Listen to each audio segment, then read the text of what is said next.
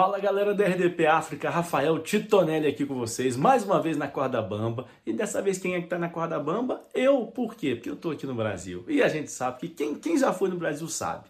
Ir no Brasil, passear no Brasil, viver no Brasil é andar na corda bamba, né? Fala a verdade. E eu tô aqui de férias com a minha família, né? depois de quase quatro anos longe. Graças a Deus eu estou aqui. Vim aqui para a gente comemorar o aniversário dos meus filhos e a Páscoa. E é sobre isso que nós vamos falar hoje, sobre a Páscoa. Não sobre a Páscoa, mas da, do, dos santos, né? de religião. Por quê? Porque eu tava, encontrei com um amigo meu aqui, encontrei com um amigo meu aqui que também já foi para Portugal, já viveu em Portugal um tempo, mas não deu certo para ele. Por quê? Ele, ateu, convicto, precisava de um emprego, não foi por isso que não deu certo, mas eu vou contar uma história dele aqui. Precisava de emprego, chegou em Lisboa, não tinha nada para fazer, dinheiro já acabando, né, aquele período de início, o dinheiro que ele levou já acabando, escasso, não tinha nada, não tinha emprego, não tinha nada. E ele precisava de um emprego fixo, não queria fazer só part-time que ele estava fazendo. E aí ele passando na rua em Lisboa, no centro turístico ali de Lisboa, ele viu uma loja que estava com, com anúncio, uma loja de vender santo de imagem da Igreja Católica, com anúncio precisando de vendedor. Aí ele falou assim: pronto, é aqui. Eu não sei nada de santo, sou ateu, mas eu vou me virar, porque o brasileiro, o brasileiro ele é um cara que se vira em qualquer situação. O brasileiro pode até, pega um brasileiro que não fala idioma nenhum, se ele tiver que falar 15 línguas, ele vai falar, ainda vai corrigir o, o, o, a pessoa que fala as línguas nativamente, né? que nasceu falando a língua dela, o idioma dela, e o brasileiro corrige sem saber falar. E aí, esse amigo meu entrou para a loja, Daniel o nome dele, falou com o rapaz, o dono da loja, eu vi que vocês estão procurando emprego aí, é, vendedor aí, eu estou procurando emprego, será que tem como me colocar aí? O cara falou, claro, se você entender de santo. Eu falei, rapaz, eu sei tudo de santo, sou quase um santólogo. Ele, então beleza, então você começa amanhã. E ele todo feliz, né? Falou, garanti meu emprego. Agora não volto mais pro Brasil, já tenho emprego, se eu mandar bem, eles assinam meu contrato.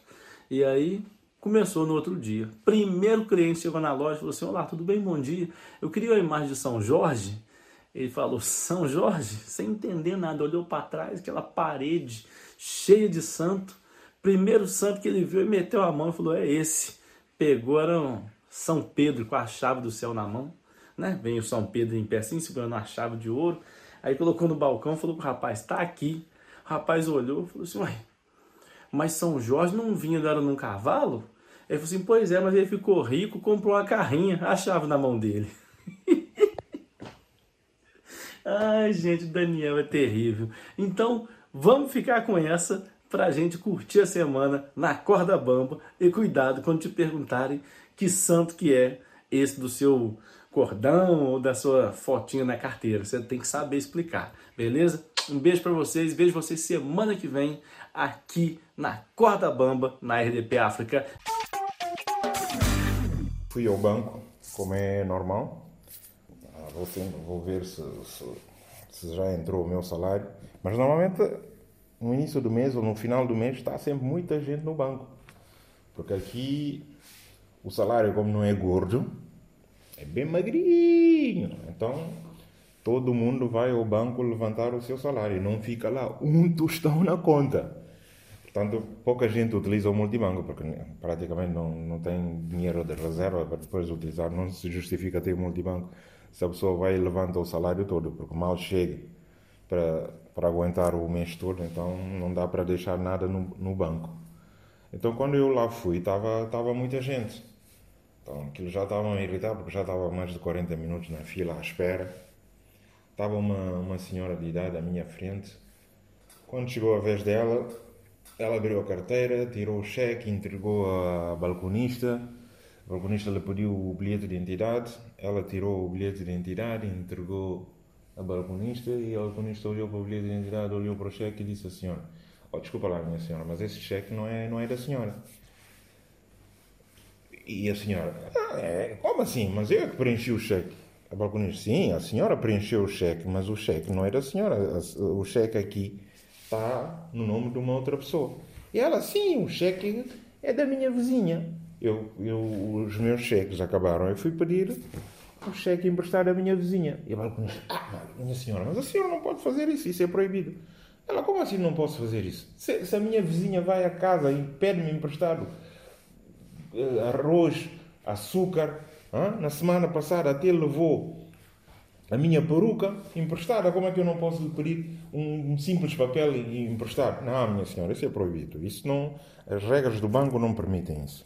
Lá conseguiu convencer a senhora para a fazer um cheque avulso e ela levantou o dinheiro. Então aquela história toda já estava eu estava bem irritado quando eu cheguei lá, foi-se a luz, mas demorou pouco, poucos segundos, voltou e a senhora disse olha, desculpa lá, com essa história da luz foi e voltou, ficámos sem sistema, vai ter que aguardar. Isso, eu comecei logo a olhar, mas ficaram sem sistema. Quando uma pessoa vem depositar dinheiro, vocês têm sempre sistema. Agora quero levantar o meu dinheiro, vocês não têm sistema. Todo mundo na fila, sim, sim, isto não pode ser. Não, isso não, mas isso é, isso é absurdo, pá. Comecei, e a balconista também já estava a ficar irritada. Nisso, eh, ela disse, não, olha, por acaso, já voltou o sistema, o que é que o senhor desejaria? Eu disse, olha, quero saber o meu saldo. Como ela já estava chateada, entrou no sistema, viu a minha conta e gritou: O saldo do senhor é 270 frangos, Stefa. Vai querer levantar? O pessoal todo a olhar assim para mim. Eu disse: Mas espera aí, o, o meu ordenado ainda não entrou? tipo, a dar uma de que o meu ordenado é, é bem, bem big, né? E a senhora disse-me assim: Ah, o seu ordenado de mínimo, o seu ordenado mínimo de 50 mil por mês, ainda não entrou, não. E o pessoal eu reparei que o pessoal queria se rir. Nisso ficou aquele ambiente, fiquei um bocadinho, aliás, um bocadinho não, fiquei muito envergonhado. Então saí de lá, arrasca e na saída do banco virei para o pessoal e disse: Olha, se alguém se rir, a mãe vai encontrar um gato preto embaixo da cama. Ok? Embaixo da cama. E fui-me embora. Até para a semana.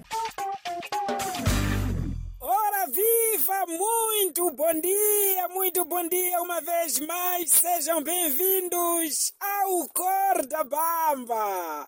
E hoje é quarta-feira e quando chega quarta-feira, vocês já sabem, quando chega quarta-feira, quem vos fala diretamente de Moçambique para os palopes Elder Merembe, é verdade. Parabéns aos moçambicanos, parabéns aos angolanos, parabéns aos guinenses, aos cabo-verdianos, todos os parópios, parabéns por mais uma semana que vamos aguentar na luta, eh, na batalha e tal.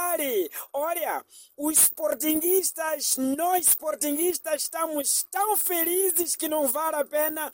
Olha, o Futebol Clube do Porto esta semana brindou-nos com uma derrota, então estamos muito felizes. Volto a perguntar, Porto, não jogou? É isso mesmo, Futebol Clube de Porto. Cada um dança a sua música, é verdade. E olha, falando em música, eu esta semana venho vos avisar.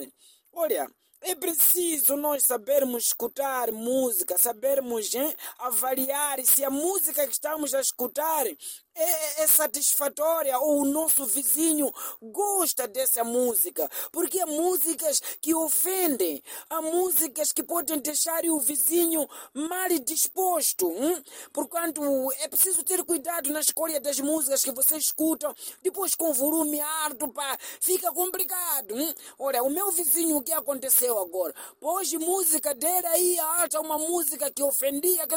Vá, vizinho! Nzikombera kuroiwa. Ai! Vá, vizinho! Nzikombera kuroiwa. Quer dizer, desde manhã até a tarde a escutar essa mesma música, dizer para vizinho, estou a pedir ser fitiçado. Opa! Pediu sozinho. Dia seguinte, acordou com lábios grande, grande, grande, lábios bem inchados. Foi enfeitiçado porque o vizinho não gostou daquela música, uma música ofensiva. É verdade. E agora aprendeu. Aprendeu. Desde de manhã agora, só está a pôr músicas religiosas, mata. Entra na minha casa, entra na minha vida mexe com minha estrutura. Faz um milagre meu, oh yeah. entra na minha casa. aprendeu, pediu sozinho ser enfeitiçado, foi enfeitiçado, agora está a pedir ajuda a Deus com músicas religiosas. e o próprio vizinho que lhe olha as músicas que está a escutar. Ai, te chuparam? Hum, ai, te chuparam? Ui, ai, te chuparam? Cuidado com as músicas que vocês põem. Algumas músicas trazem feitiço. Até pra semana. Olá, senhoras e senhores. Daqui fala para vocês o humorista o Azemba. É sempre com muito carinho, não é? Eu sei que o povo mais feliz é aquele povo que ouça o Na Corda Bamba, porque de segunda a sábado tem bom humor nesta rádio e não só. Para dizer que hoje vamos falar sobre mulher de verdade, não é? Porque estamos a viver só, muitas pessoas estão a viver só porque não sabem como encontrar uma mulher de verdade. Porque há homens que vivem lamentando da vida, olha pela vida, olha pelo futuro e diz mesmo, não, minha vida é uma desgraça. Por quê? Porque não tem a mulher de verdade. Porque todo homem quer ser feliz. E toda mulher também quer ser feliz. Eu sou daquele tipo de pessoa que Deus deu um poder que consegue identificar a mulher de verdade. Porque tem pessoas que, quando estão a lamentar, o próprio Deus lá no céu fala: Meu Deus, este menino está sofrendo. Mas agora, como identificar a mulher de verdade? Mulher de verdade é aquela que acompanha o marido em todos os lados. Se o marido é jogador de futebol, ela tem que estar sempre ao lado do marido. O marido está a treinar, ela tá, tem que estar lá ao lado do marido. Mulher de verdade é assim: marido está aí no óbito, ela também tem que seguir o marido no óbito. Por mais que ela não sentir dor de quem morreu, o marido está a chorar, ela também tem que chorar. Mulher de verdade é assim. Está a discutir com o marido, mesmo com razão ou sem razão, pede desculpa no marido. Mulher de verdade é assim, que olha no telefone do marido, veja o nome de muitas meninas e pergunta: Amor, essas são nossas primas, né? É assim, não é logo que vê o telefone e contatos no telefone do marido quer discutir, não. Mulher de verdade é assim, é aquela que, tipo, quando ligam no marido e é voz de menina, pergunta quem é a senhora. Por mais que a senhora dizer que não, sou a namorada do fulano, minha irmã, você, mulher de verdade, não se estressa, lhe dá conselho, fala assim. Este homem já tem parceira e essa parceira sou eu. Mulher de verdade é assim, não é porque logo que lhe ligaram numa outra mulher que se escandalizar. Não! Todo homem espera uma mulher assim. Sim, senhora.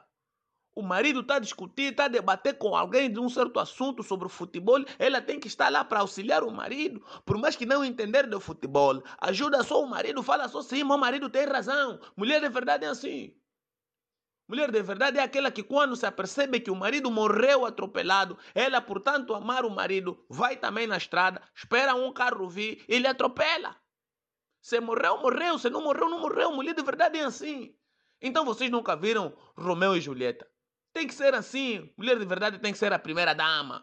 O marido está lá ao trabalho, o mundo, o país. Ela tem que estar lá de lado a dizer: Força, meu marido, força, meu marido. Mulher de verdade é assim. Eu agora me pergunto, meu Deus, onde posso encontrar uma mulher assim? Basei! É mori pessoal, tudo direto? Daqui que eu vos falo, sou eu, Liri Cabo Verde. Forte saudade de vocês. Estão direto, pessoal? Pessoal, é o seguinte, eu gostaria de começar aqui com um desabafo mesmo. Eu tenho fastio daquelas pessoas que estudaram 10 anos de língua estrangeira na escola e nunca aprenderam a dizer uma única palavra, mas passam uma semana, mais uma semana fora de Cabo Verde e só falam língua estrangeira, já até esquecem o crioulo. Hein? E quando perguntas porquê, se ele esteve na França, ele responde: Oh, c'est, habitué, c'est habitué. Na França, c'est comme ça. Donc, é mais complicado por moi falar crioulo, mas, mas voilà, voilà. E se ele esteve, por exemplo, nos Estados Unidos, ele vem logo. Oh, yes, uh, porque, you know, um, a minha cabeça já só tem que. Uh, não, não é tem que. Vocês aqui falam pensar. Minha cabeça já só pensar em inglês. A sério, cara pálida. Vivemos aqui 40 anos na Cabo Verde, cara pálida. E agora só falas assim. Olha lá o outro exemplo. O meu primo foi para os Estados Unidos. Ele foi lá para ficar uma semana. Atenção, repito. Uma semana, câmbio, desligo. Depois de uma semana ele voltou, meu Deus, qualquer coisa que ele falava já metia termos em inglês. Conversar com ele ficou impossível. Então, rapaz, vais aonde? Ah, eu vou sair agora, vou apanhar um bus para ir lá no, no Plateau, lá na cidade do Beach. E para poder comprar aqui uns gifts aqui, porque as que estão cá em casa parecem garbage. Ele traduziu praia como beach. Meu Deus, o que é que eu faço com ele? Mas pronto, eu sabia que a hora dele ia chegar. Olha, no outro dia estávamos lá a tentar cantar parabéns para a minha mulher e eu estava a ouvir aquela voz estranha lá ao fundo a dizer tudo em inglês. Nós estávamos parabéns a você. Ele estava lá atrás. Happy birthday to you. Happy birthday to you. Eu estava a achar muito estranho aquela voz de inglês lá ao fundo. Eu tentei me controlar, eu não disse nada, eu só pensei, na hora do pique-pique quero ver o que é que ele vai cantar. E ele continuou. Happy birthday to you. Happy birthday to you. It's picky. It's picky. It's picky. Choca picky. It's aura. It's aura de Cortabolo. Ah, and Antonieta. Antonieta. E eu a pensar, meu Deus, ele teve coragem de dizer it's pickies, it's pickies. Mas pronto, pessoal, isto foi só um desabafo. Fiquem bem. Um abraço!